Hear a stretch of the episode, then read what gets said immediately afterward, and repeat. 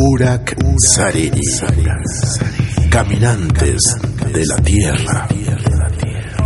De la tierra. Yo soy la noche, la mañana. Yo soy el fuego, fuego en la oscuridad. Soy Pachamama, soy tu verdad. Yo soy el canto, viento de la libertad.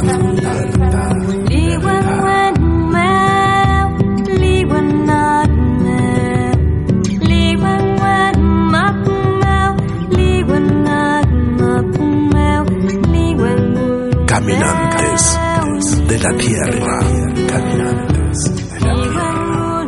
Urak Sariri, Urak Sariri. Con la conducción de Amalia Vargas.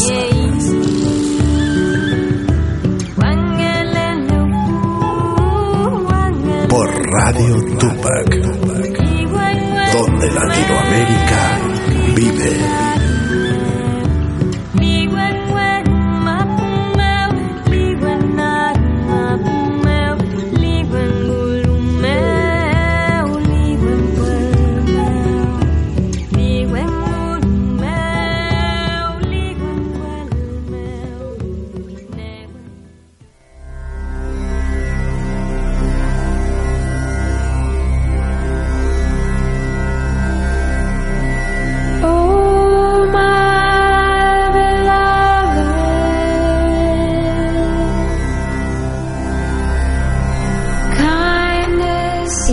Gayanqui, Turaicuna, Guarmicuna, eh, Ñoca Amalia Vargas, María María Lamien, María María Compuché, Inche Amalia Vargas, eh, Love, eh, bueno, un poco para saludar en las lenguas de nuestros hermanos.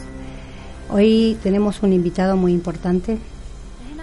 Eh, Marcelo Hualco nos visita y yo ya directamente voy a entrar a la entrevista por el tema de que hay muchas cosas para hablar, mucha información y bueno, eh, Marcelo Barco es investigador, ¿no? bueno, lo vamos a presentar, así que bueno, cuando quieras, eh, Omar. Eh, empezamos con pueblos originarios, territorio, ¿por qué llevamos el apellido que llevamos? ¿Cómo podemos demostrar que estos territorios son nuestros títulos, nuestros nuestros territorios, ¿no? Si el sistema capitalista nos pide un título, ¿cómo podemos demostrar que somos originarios cuando el sistema inventó una especie de papel donde tiene que figurar que soy indígena, ¿no? Tuvimos el caso de la semana pasada ayudándole a los hermanos eh, COM de la comunidad del Chaco, Huichí, y la hermana María Barrios eh, le quitaron el puesto porque le dijeron que ella no es huichí, no es indígena, cuando ella habla la lengua perfectamente, hace sus ceremonias perfectamente y todo el tipo de tejido y cultura que tiene, ¿no? Bueno, ese es el problema del sistema capitalista, ¿no? Cómo nos están invisibilizando a través de estos papeles. Y, y bueno, cuando cuando quieran realmente despertar la conciencia, yo creo que tenemos que trabajar profundamente buscando dentro de nuestro árbol genealógico, tal cual como lo hizo Balco a través de sus investiga- investigaciones.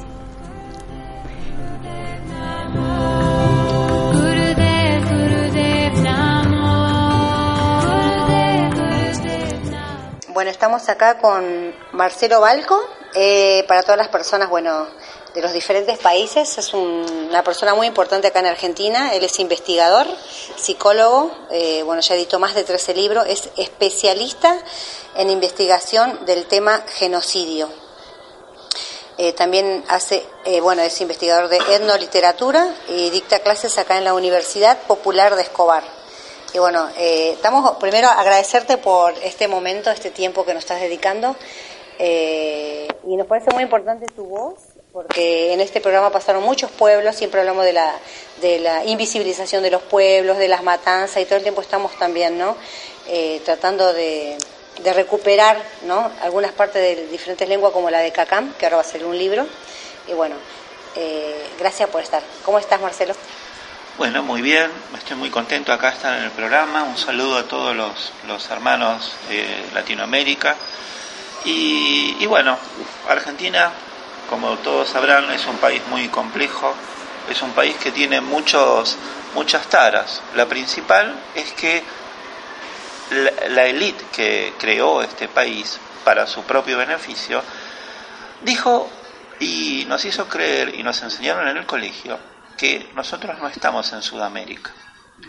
Nosotros, los argentinos, todos bajamos de los barcos. Somos blancos. No somos negritos, oscuritos, ni mestizos, ni mulatos. Todos somos europeos. ¿no?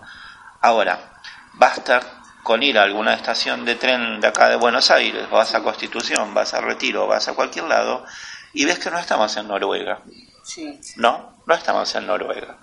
Nosotros somos sudamericanos, por más que esta gente quiso eh, inventar un país que, que realmente no existe, que realmente no existe.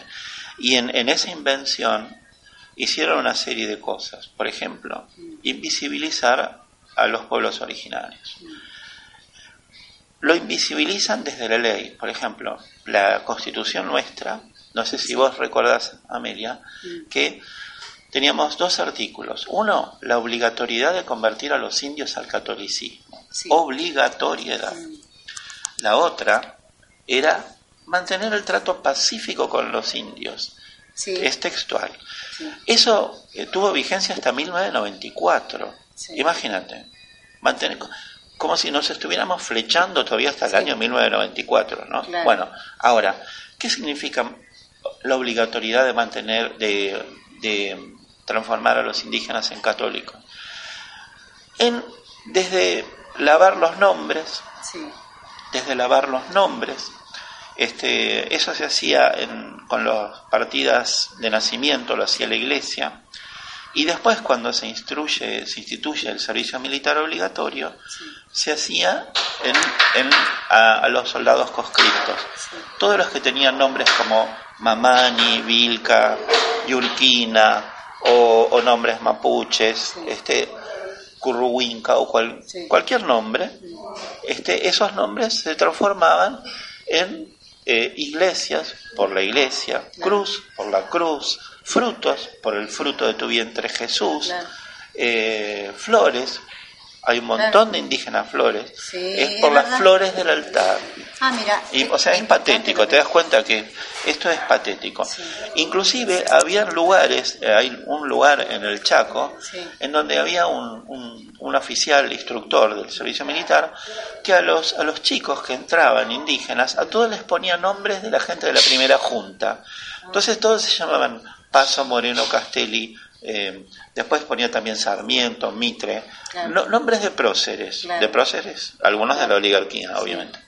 Entonces, vos tenías todos esos chicos que les habían sacado sus apellidos y, y- y les lavaban, eso es la obligatoriedad de convertir al individuo en católico. Después, ¿cuál es la otra? Que avergonzarte, avergonzarte de que vos sos un indio. Entonces yo conozco abuelitas mapuches en el sur, conozco unas cuantas, que eh, le prohibían a la, a- la hija, al hijo, hablar en mapudungún. Ah, sí. Porque para que no parezcas indio, Sí. para que no parez- para que te- para que parezcas argentino y, y te traten bien, o sea que no te traten mal. Con respecto a esto, te cuento algo de, de mi propia familia. Sí. Eh, mi mamá decía que, bueno, que, que ella no nos enseñó eh, a nosotros quechua, ella habla quechua, no runasimi, y, pero yo sé algunas palabras cuando se- estaba por decía hatari, hatari, yo sé qué significa, que te levantes, que te levantes. Entonces, jamu, jamu, y vamos. Entonces, ella me hablaba, se le escapaba, pero ella decía que a ella estaba prohibido porque nos catalogaban, eh, estábamos justo en el límite de Argentina y Bolivia de bolivianos, ¿no? Entonces ella no podía hablar la lengua, y ella, eh, ahora tiene 80 años, eh, por ejemplo, en su época estaba prohibido que las mujeres vayan a la escuela. Entonces, solo fue mi papá hasta tercer grado. Un poco para que veas que eso, bueno, todo lo que vos decís que es verdad. Y bueno, eh, aparte el voto femenino es de la a fines de, de- la década del 40, el voto femenino. Entonces, Sí. la mujer siempre fue este, invisibilizada, tratada como una cosa. Sí. Yo me acuerdo ver cómo mi mamá firmaba, ella firmaba Ernestina Messner de Balco, de, Sí, ¿no? ¿Cuántas, ¿Cuántas señoras todavía firmarán de, De- de sí, Sánchez, objeto, de, ¿no? de, era de, era una pertenencia, ¿no? Por supuesto, mi mamá era de la vieja guardia, nunca le molestó ese, ese tipo, no, no, no, no se lo hubiera pasado por la cabeza. claro. Claro, claro. Ahora, eh, Argentina, otra de las, para, para los compañeros de, de, de los otros países, tiene, por ejemplo, algunas particularidades que no tiene ningún otro país. Todos nuestros, todos, Bolivia, Guatemala, México, Perú, Chile, todos tienen una gran población indígena, más o menos. Y Argentina también. Ahora, Argentina en ese afán, afán absolutamente psicótico, no en vano soy psicólogo, creó lo que no hicieron ni los yanquis, que fueron muy crueles con los indígenas.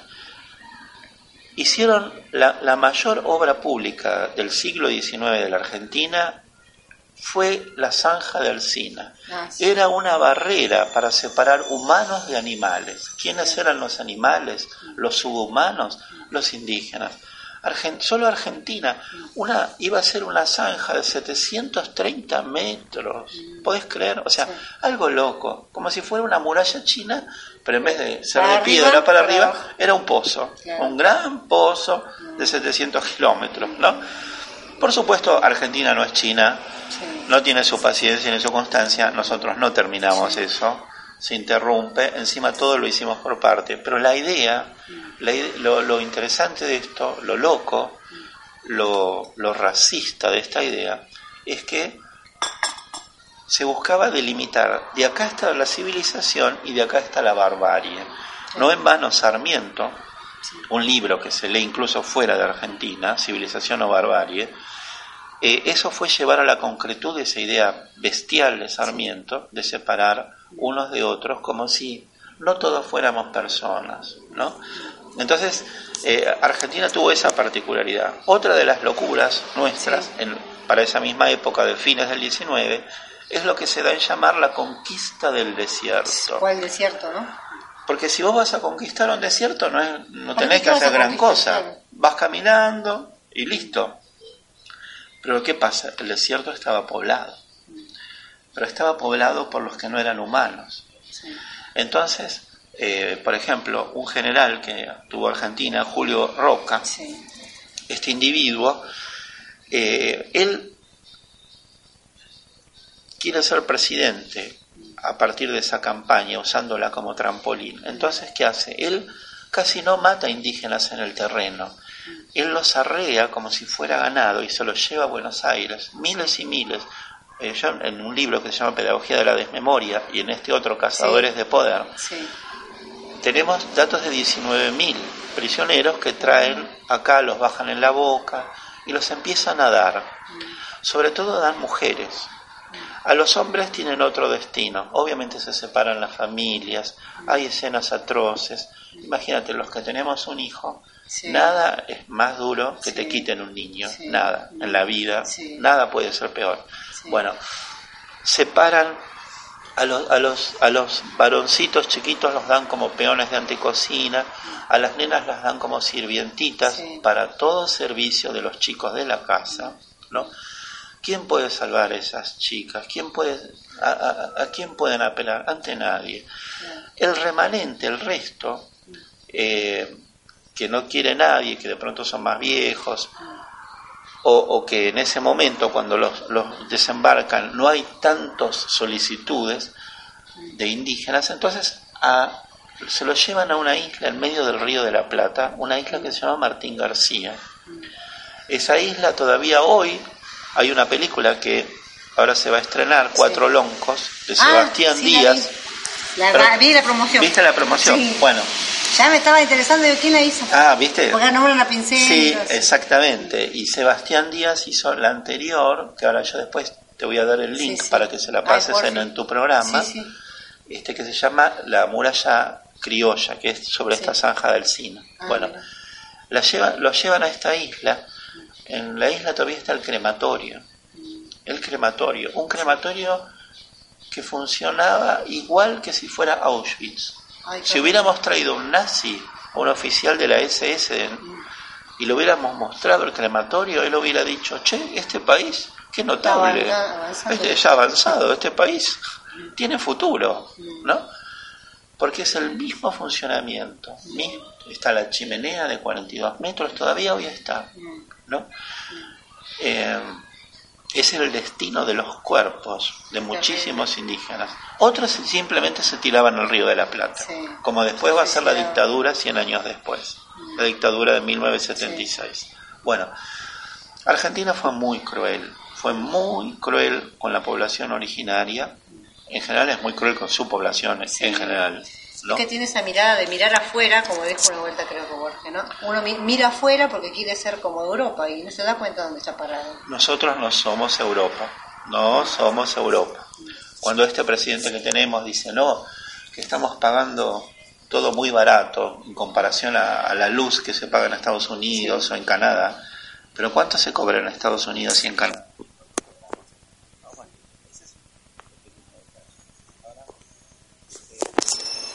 Argentina hizo eh, con esa población, después dijo que se habían extinguido, cumpliendo ese sueño de que nosotros vivimos en Europa. Sin embargo, si vos ves los datos del último censo, del Sí, 2010, es Todo y, y los datos y los datos de la FUNAI brasilera, Argentina, así todo con los datos falseados, tenemos mayor cantidad de indígenas que Brasil. ¿Podés creer eso? Tenemos 3 a 1. Que todos creen, ay, en Brasil, en la Amazonía, los indios se caen de la palmera. No es así. La Amazonía es un desierto proteico y, y nosotros tenemos tres veces más indígenas que Brasil. Ahora, ¿qué pasa 100 años después? Ese despojo que se hizo de la población, vamos a tomar el caso patagónico, Sí, ese desplazamiento, ese arreo de personas, sí. esa apropiación de tierras, que encima ni siquiera se hicieron este, espacios productivos como hizo Estados Unidos Claro, cuando... abandonado. Sí, ¿qué hicieron? Enormes latifundios de cientos de miles de hectáreas donde pusieron ovejas. Que las ovejas no necesitan mucha mano de obra, por eso este, ellos también pensaron, si ponemos ovejas, estos indígenas que no distinguen la propiedad privada Sí, de la, de la libre, no saben diferenciar un guanaco que corre por ahí de una oveja que viene marcada, sí, entonces limpiaron a esa población, sí. pusieron esas ovejas y, por ejemplo, Benetton, Sí. para nombrar un, Sí. un- o, o, este, Lewis, sí. que es gran amigo del presidente Macri, Mm. este, por ejemplo, Luciano Benetton compró casi un millón de hectáreas en la época del presidente Menem. Mm. La compró a precio vil, a precio vil. Y ahí el que no tiene la culpa casi es Benetton, porque el que se la vendió es el Estado argentino. Claro, Pero pues- eso fue un negociado entre Sí. esta gente. Ahora, ¿qué sucede? Eh, este Luciano Benetton compra la tierra con gente adentro, porque de pronto quedan algunas familias, quedan algunas familias, como con el caso Lewis quedan algunas familias. Entonces, esas familias, ¿qué sucede? De pronto, ya no estamos en la época de Roca, y la gente advierte, advierte su vida, y llega un momento en que las personas dicen basta. Sí. ¿Vos no dijiste basta alguna vez de que te burlen, de que te, te traten como Sí. india, como una, un- discriminación. una, una discriminación? Entonces, uno llega un momento en que Se uno dice basta. Y esta gente en el sur, sobre todo, están diciendo basta. Sí, Están diciendo basta. Y, y eso está provocando este terrible conflicto sí. que tenemos en, en Leleque, por ejemplo, para solo nombrar, uno.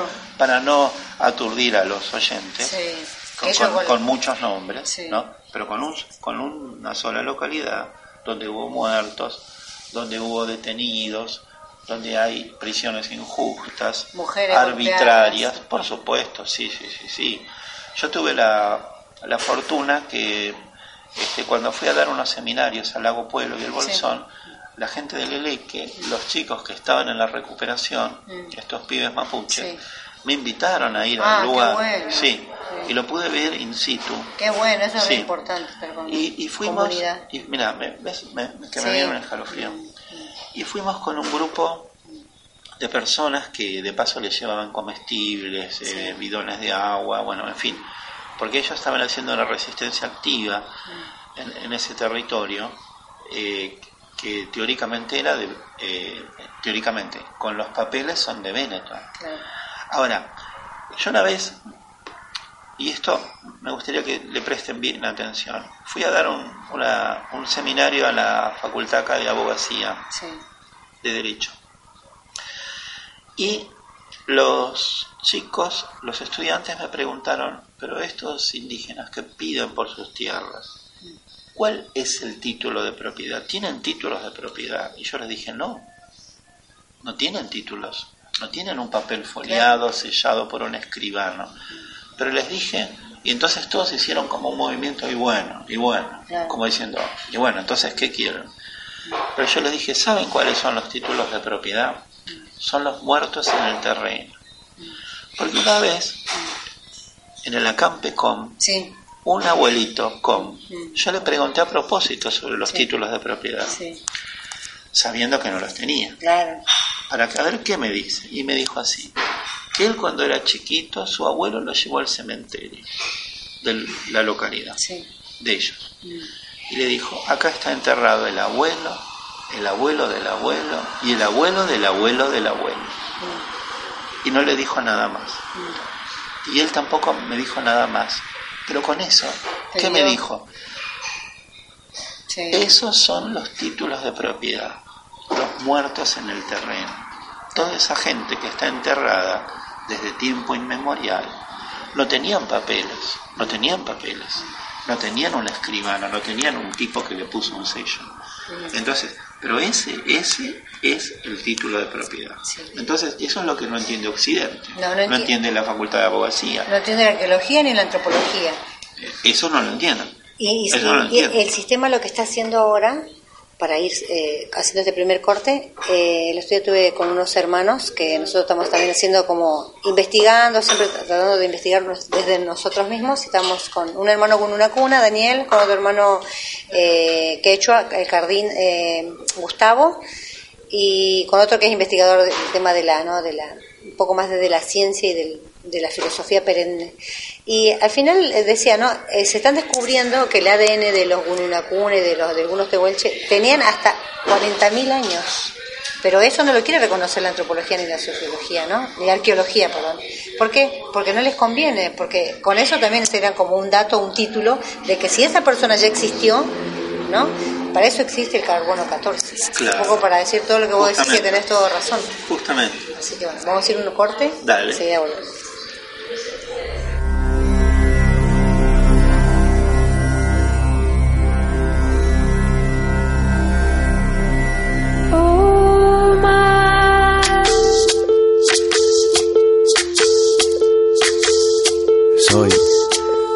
que dejaron, soy toda la sobra de lo que se robaron. Un pueblo escondido en la cima, mi piel es de cuero, por eso aguanta cualquier clima. Soy una fábrica de humo, mano de obra campesina para tu consumo. Frente de frío en el medio del verano, el amor en los tiempos del cólera, mi hermano. El sol que nace y el día que muere, con los mejores atardeceres. Soy el desarrollo en carne viva, un discurso político sin saliva.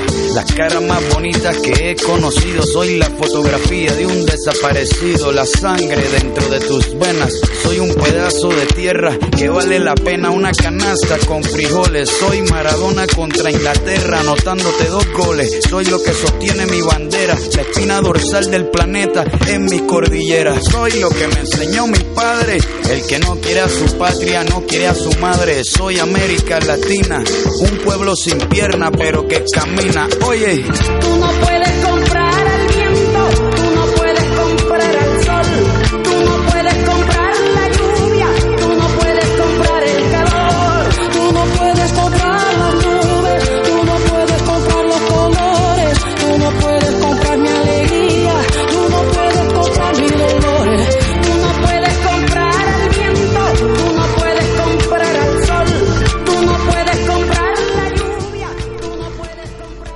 Bueno, continuamos eh, porque hay poco tiempo y bueno, acá Balco nos va a leer algo de su libro que se llama Pachamama.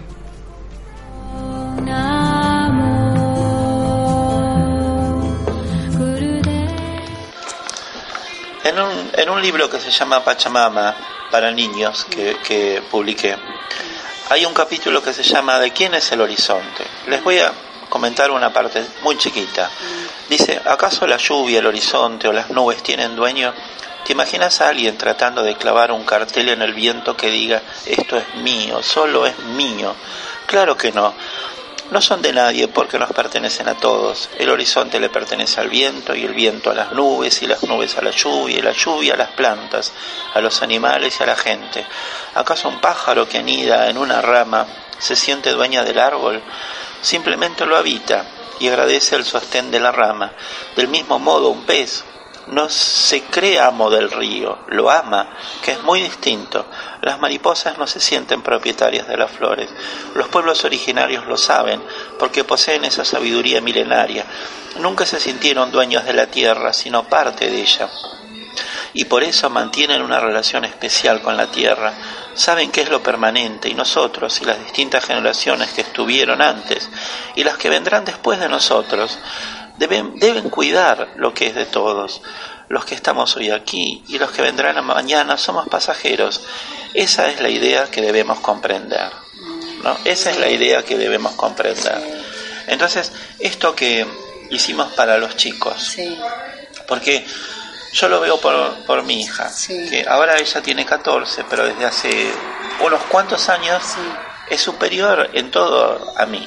Ah, y si Este, con el tema de la son mu- mucho más avanzados con el tema de de los desperdicios, el tema de la basura, el tema de, De los animales de- los animales, el tema de la relación con la tierra, la relación con las plantas, de, de, de- de amar los espacios de la naturaleza, de una manera que yo cuando era chico no advertía esas cosas, yo no las advertía, no las advertía. Este, y eso que yo de chico, nosotros de chiquitos vivimos en Paraguay, Sí, este, siete años, porque mi papá fue a trabajar a una maderera, a un obraje, sí, entonces nos llevó, este, y, y, bueno, estaba la selva ahí presente, ¿no?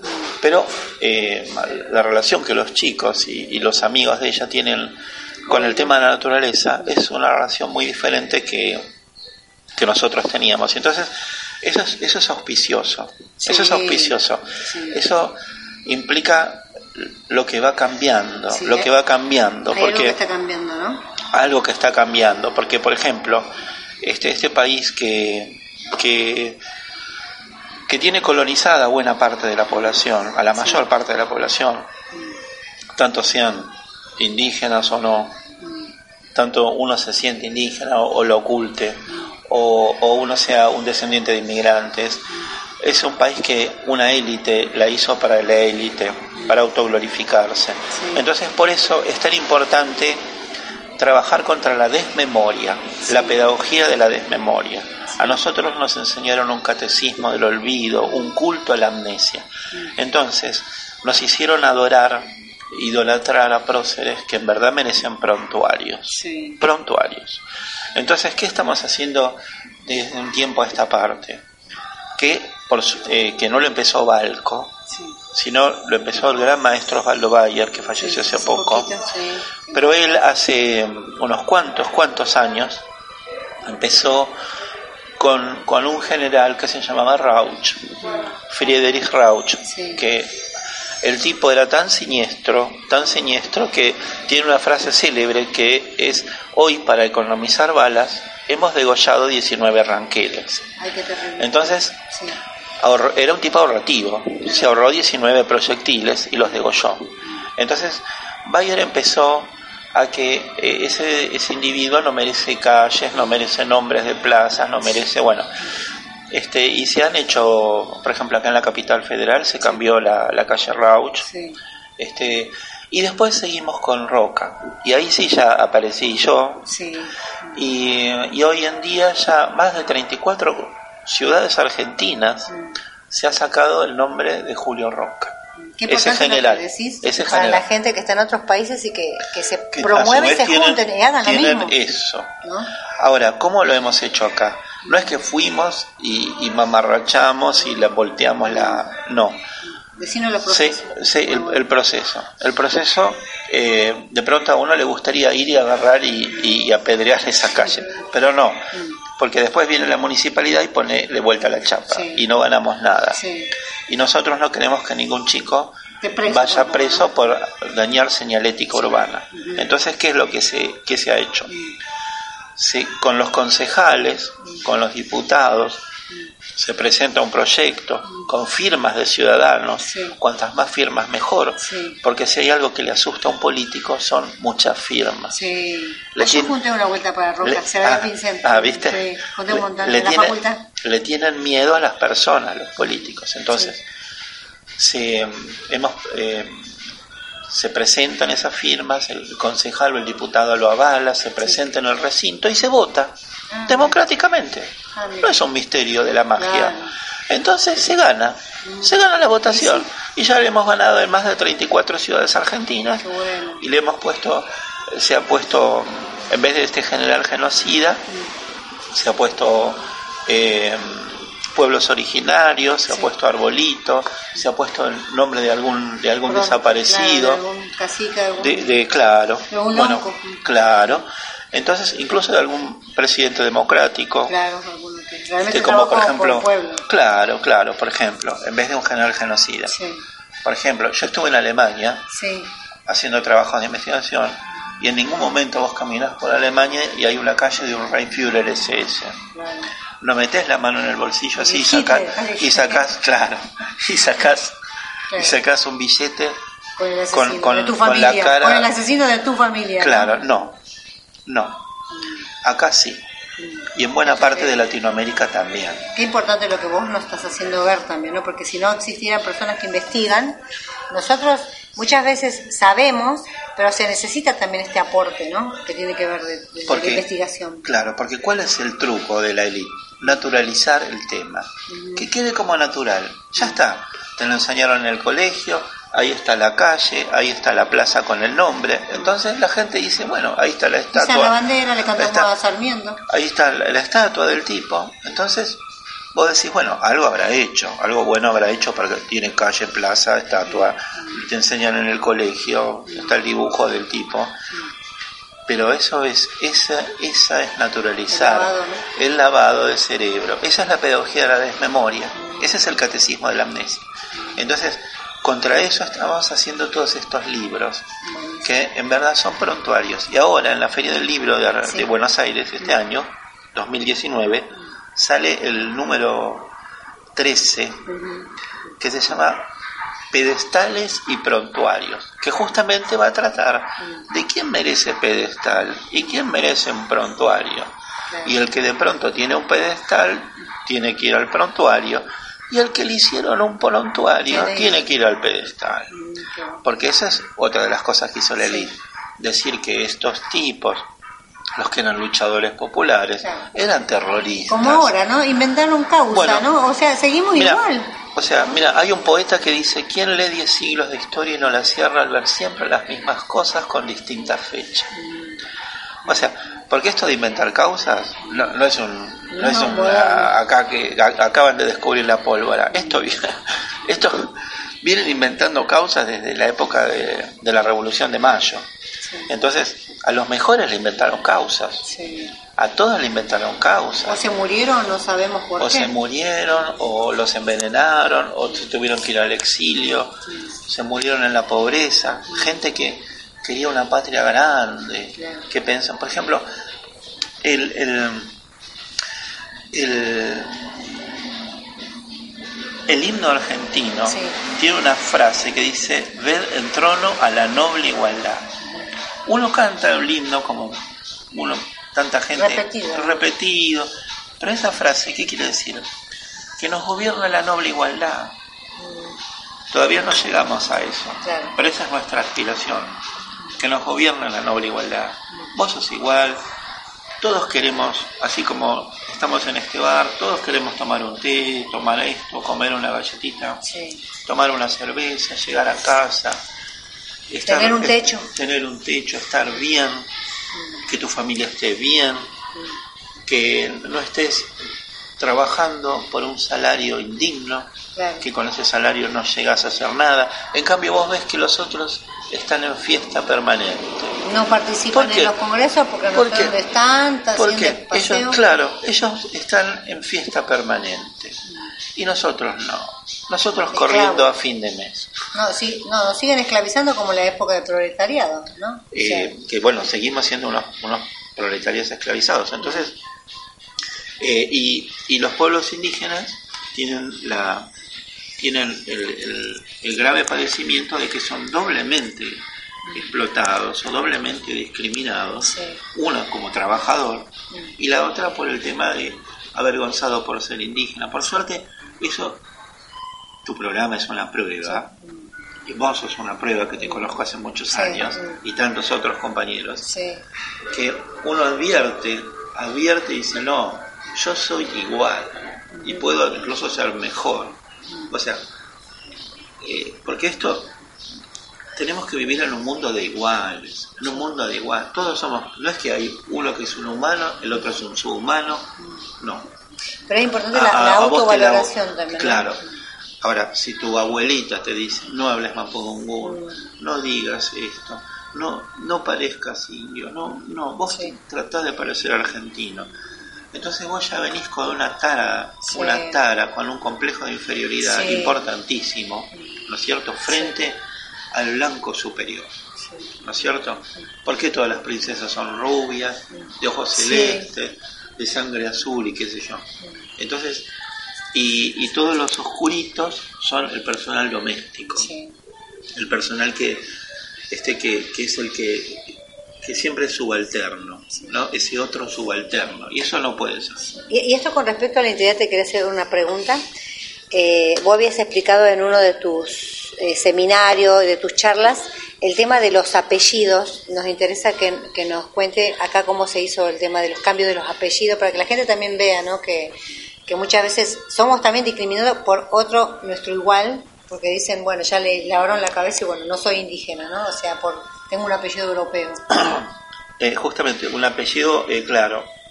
Acá algo, algo mencionamos al principio del programa con, con esos apellidos, este, que, eh, por ejemplo, acá apellidos como, por ejemplo, en el norte, Yurquina, Vilte, eh, Mamani. Mamani, los, los lavan, fueron lavados, Sí. tanto en, en la pila bautismal por el sacerdote o eh, en el servicio militar, cuando se le da el documento de identidad al chico. Ah, ahí fue el cambio. Ahí fue el cambio, pero ya en la pila bautismal, Claro. porque ahí en el registro, en el registro parroquial, Sí. cuando todavía no había registros civiles, Sí. porque los registros civiles son de 1885, ahí la iglesia pierde ese predominio, Sí. ¿no? Entonces, esos pibes, el, el cura era el que le ponía el nombre, entonces vos te llamabas Vilte y te ponían, por ejemplo, cruz, por la cruz de Cristo. O iglesias por la iglesia, Ah, sí. o frutos por el fruto de tu vientre Jesús, o flores por las flores del altar.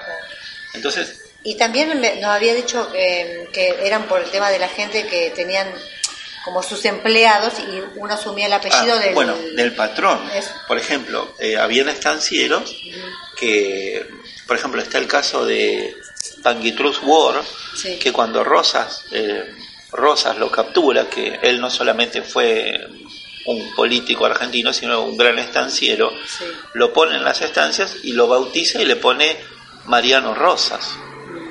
¿no? María le pone su apellido. Sí. Entonces de pronto en esa estancia habían un- una parva de chicos Sí. que se llamaban Rosas o se llamaban eh, eh, iglesias o con el nombre del estanciero, Claro. ¿no? Porque el estanciero era como, aparte, como había derecho de pernada. El, el tipo era un, violador serial de las chicas. Entonces, imagínate la de hijos naturales que el tipo tendría, que por supuesto ninguno reconocido, Claro. pero al ponerle a todo el mundo, por ejemplo, Cruz, sí. o, o- o Sánchez o el nombre que fuera, Sí. este, de pronto el tipo se sentiría como él es un machote, Claro. este es un machote, mira, Toda mi descendencia. todo- todos esos los procreé yo. Entonces, eh, y esa es otra de las aberraciones. Y esas personas, todas esas familias, después heredan ese apellido, que no es propio, es un apellido de- producto de una violación de nombre. Sí, Porque la violación no solamente es corporal, sí.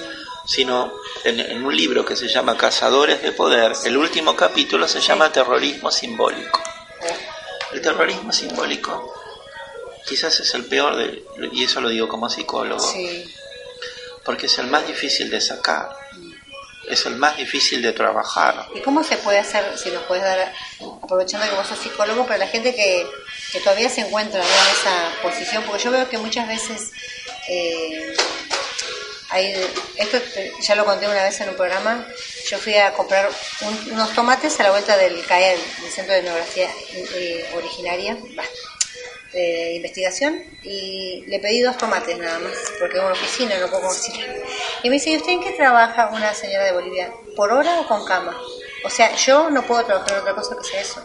O sea, yo creo Ah, que yo eso... te estoy diciendo por hora o por cama. Ah, Claro, pero, pero es que eso también se hereda. En nuestra genética queda eso. Porque yo veo, ¿por qué nosotros como hermanas no, no, no podemos ser otra cosa que eso? Claro, un personal subalterno, un personal doméstico, ¿Y un eso? obrero, o sea, no, no ¿Se puede sacar no, eso? Por ¿De la supuesto. psicología? Sí, se puede. De hecho, de hecho se está sacando. Por ejemplo, mírate vos, Sí, pero no estás ni la- por hora ni por cama, No. ¿no es cierto? Sí. Entonces, y eso no lo, no lo habrás hecho con psicólogos, lo habrás hecho vos, desde tu fuerza interior, desde tu poder, desde tu propio poder. Entonces, pero hay gente que de pronto es más vulnerable a esas cosas. Y es mucho, y bueno, y esas personas más vulnerables, bueno, necesitan un poco más de ayuda Sí. para robustecer ese yo interno, para que uno se asuma en su, en su dignidad de persona Sí. y en su dignidad ancestral. Eh, está, está bueno que mucha gente, y yo conozco muchos alumnos que tuve, que de pronto me dicen, mira, ¿sabes qué? Mi abuela, ella la, la dieron como sirvienta en la, en la en la guerra Sí. contra el malón y, este, y le pusieron ponerle iglesias. Y a mí me gustaría saber, pero bueno, hay que ir a, a los registros, porque siempre hay, yo siempre digo, un dato lleva a otro dato. Sí. Por ahí vos encontrás esa partida de nacimiento o esa partida bautismal, Sí. pero por ahí no te aporta nada, pero por ahí dice padrinos y por ahí, o sea, siempre un dato te lleva a otro dato. Entonces estaría bueno que eh, yo conozco mucha gente que, que, por ejemplo, le habían puesto, a uno que le habían puesto iglesias, Sí. Y descubrió de esta forma que era yurquina. ¿Entendés? Sí. Entonces él en el documento dice iglesias, Sí. pero él se autonombra. Carlos Yurquina, ¿no? Sí. Pero, este, porque él recuperó ese apellido Claro. originario del cual se siente orgulloso, bueno. Porque uno se tiene que sentir orgulloso. Y, sí, y saber quién es, porque la identidad. Y saber se puede quién es. por- Claro. Estamos en este mundo y no saben ni. Claro. quién- estamos como seguidores, ¿no? Claro. siquiera sabemos quiénes somos. Claro, y es, es importante saber quiénes somos, porque eso nos dice dónde estamos parados, quiénes fueron tus ancestros, quiénes te están mirando desde el más allá o acompañándote de alguna u otra Sí. manera, ¿no? Entonces, eso es muy importante y eso te robustece a vos, te construye como persona. Sí. En cambio, si vos seguís sintiéndote, ay, yo soy oscurito, yo soy, No o yo soy a por hora o por cama, Mm. entonces ni vale la pena que estudie ni que haga nada, sino bueno, voy y directamente ya me pongo a limpiar casas. Este, no, no. Hay que tratar de, y más allá de que limpiar casas no es ninguna vergüenza No, ni no, nada, no. por supuesto. Yo trabajé Pero- 15 años de eso. Y bueno, este, eh, en- entonces acá lo importante es que uno tiene que reconocer su mismidad, ese fuero interno, y estar orgulloso. Y, y de pronto eh, apreciar esa, esa lucha terrible que tuvieron esos abuelos, que les han hecho de todo, que los, que los trajeron como si fueran animales, como perros, que los embarcaron en un viaje de horror en Viedma y los trajeron ocho días, ocho noches. Imagínate esa bodega del barco con 600 personas, los vómitos, las diarreas. Nadie les decía por qué los llevaban, para qué los llevaban, por cuánto tiempo los llevaban. Nunca más volvían. No les decían que cuando llegaban al puerto de embarque en Buenos Aires los iban a separar de su hijo, de su esposo, de su familia, que los iban a tirar en una casa con desconocidos y los iban a tratar mal, que no sabían castellano. Imagínate ese dolor. Y esa persona sobrevivió. Esa persona de alguna manera sobrevivió y tuvo hijos. Y, y, y, ese- y esa persona es la que le dijo a sus hijos, no, no hables mapudungún, no, parece argentino. Entonces imagínate, ¿cómo no vas a estar orgulloso de esa mamá, de ese, de ese nene que lo tiraron como peoncito, que, que logró sobrevivir a- al apocalipsis? Porque todos estos que dicen que va a venir el Armagedón y qué sé yo, Estamos viviendo. ya vino, ya vino mucha, para muchas culturas.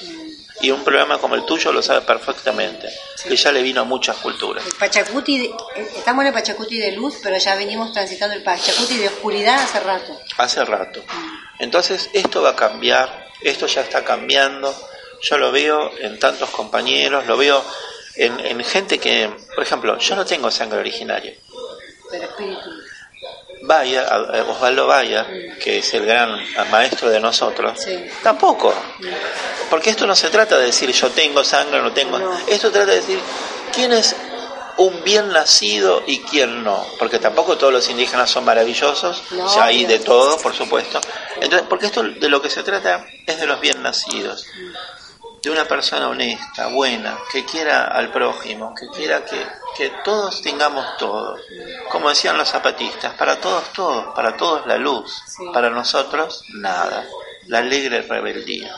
Entonces, nosotros con los libros estos, Sí. con los documentales, este, que vos estás viendo acá, libros para chicos, libros para grandes, hay libros de 400 páginas Sí. y libros de 30. Sí, Bueno, Para la gente que empiece, quiere empezar de a poco, que, que sí, Y y, los que se animan a mucho. claro. Contanos eh, un te quiere invitar a, porque él da charlas en las universidades, viaja a otros países también, mientras Sí. que lo inviten, Sí, sí. así que bueno, una persona que bueno siempre dona su tiempo y bueno, obvio, es- tiene un gran reconocimiento. ¿Dónde te podemos ubicar? Bueno, eh, lo más fácil es el Facebook, que Sí. es Marcelo Balco, Balco es con B corta, A, L, K de kilo, O. Y ¿Y algún correo es- tenés? Sí, el, pero Mejor te di- por- te- el mejor el Facebook es Ahí más, pero más seguido. sí, yo creo que sí. Pero igual doy un correo, Marcelo Balco también, B corta LKO, arroba yahoo.com.ar. Yo, eh, todo lo que me escriben, yo contesto. Sí, Por ahí ¿verdad? demoro, pero contesto. Muchas gracias. Bueno, primero eh, agradecerte Marcelo y quería que nos deje un mensaje mm, como investigador, eh, como hombre que trabaja la humanidad realmente desde lo profundo, que ha dedicado su tiempo. Como vos decía, no, no soy indígena, pero bueno, este es un trabajo más que un indígena. Yo digo siempre todos somos hijos de la tierra porque estamos dentro de esta pacha, ¿no? Tiempo y espacio. Y bueno, eh, ¿Qué- qué- para vos qué es la identidad? Y bueno, y un mensaje para las personas, eh, darle aliento para, es- para seguir trabajando ¿no? en este arduo trabajo que nos toca en la resistencia. Sí, es una resistencia que va viniendo, es una resistencia que va trabajando, que va progresando y que está venciendo. Yo soy, estoy persuadido de, de los cambios, de los cambios positivos. Sí, Pensemos cómo estábamos hace 500 años, hace 400, hace 200, hace 100. Y, y ahora, por ejemplo, este programa, por- por un- para poner como ejemplo, este programa que se difunde en tantos lados, un programa de raíces indígenas. Entonces, eh, hace 100 años, eh, a- a- yo estuve trabajando en México Sí. y en, en Mérida, por ejemplo, Sí. durante la década del 50, los indígenas no podían pisar la vereda ni mirar a los ojos a una señorita. Tenían que bajar la vista y caminar por la calle como las bestias. Así me lo dijeron. Así me lo dijeron. Y así lo cumplía. Se azotaba al, al, al indígena si, si osaba mirar a una señorita o si caminaba por la vereda. Eso hoy no pasa. Eso Por supuesto las discriminaciones siguen, pero esas cosas tan brutas, tan salvajes, eso no sucede. Entonces eso no es que dejó de suceder porque, ay, qué buenas son las élites. No, eso no fue magia, eso fue lucha. Las luchas están concatenadas en el tiempo. A nosotros nos enseñaron que todas las luchas están separadas unas de otras, como que todo tiene que empezar de nuevo. No, es una misma lucha que va viniendo, que va viniendo acá en América. Entonces esa, esa lucha está emancipando a las personas, está emancipando las mentes, está emancipando los corazones y está demostrando que las pieles, el color, el color que tengan, no es motivo de separación ni de que el otro es superior y el otro es inferior. Entonces, yo hace muchos años ya tengo una frase que no es mía, sino es de un poeta que es Mario Benedetti, que dice, es lento pero viene, es lento pero viene. Y yo veo que, por supuesto, es lento, pero va viniendo. Tengo una amiga que me dice, ay Marcelo, tus avances se miden en milímetros, me dice, ¿no?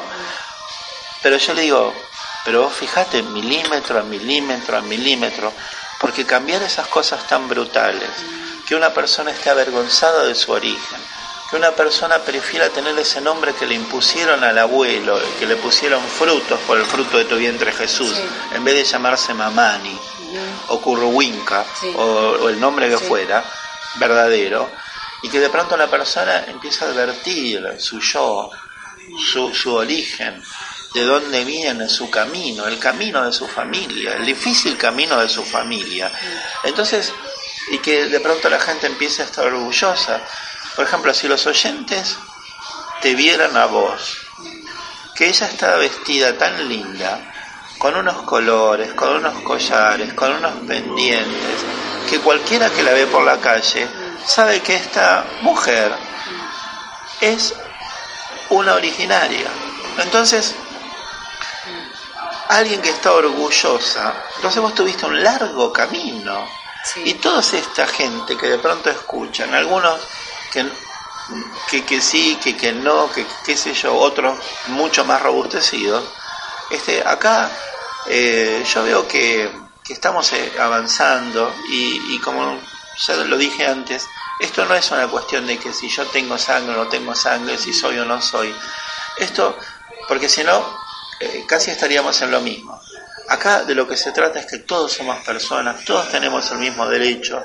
Y yo, a mí me pone tan orgulloso cuando tengo alumnos que, que son originarios y de pronto son pibes que se sacan 10, que vos ves que el pibe se viene con el libro leído, que eh, es el que te hace mayor cantidad de preguntas, el que está más interesado, el que te dice, Balco, eh, a, a, mí me interesa investigar este tema, este, ¿cómo hago?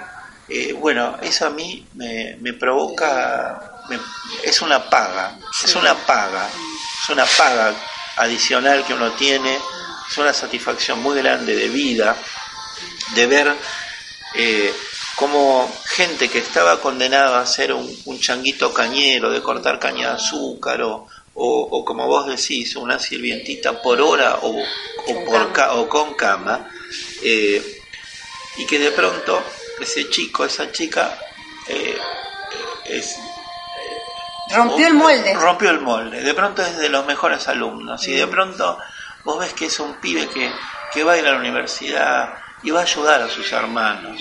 No va a ser un trucho, no va a ser un traidor a su clase, a su grupo, a su vida, a su, a su, a su familia. No va a ser un traidor. Porque acá tampoco se trata de ir a la universidad. Acá se trata de volver de la universidad. Sí. Ese es el truco. Volver de la universidad, no ir a la universidad y chao, yo me salvé y ustedes son todos unos burros. No, no.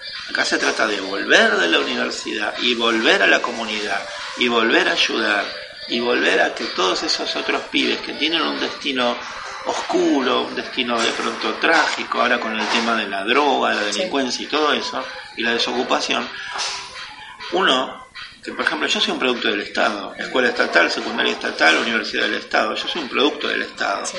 Entonces yo siento como una obligación de volver lo que el Estado, que quién es el Estado, el claro. Estado somos todos. Sí. Entonces devolverle con los libros, con esto, con estas charlas o con lo que fuera, Sí. de claro, de completar el círculo, completar el círculo y de pronto ver que a esos alumnos que de pronto no los empuja y que ese alumno que sigue después y que después investiga y que o que después vuelve a la comunidad, ¿no? Entonces eso a mí me, me pone este, me pone muy feliz y me da esperanzas en, en- en que es lento pero bien. Muchas gracias. Bueno, gracias a ustedes y un gran saludo a los hermanos.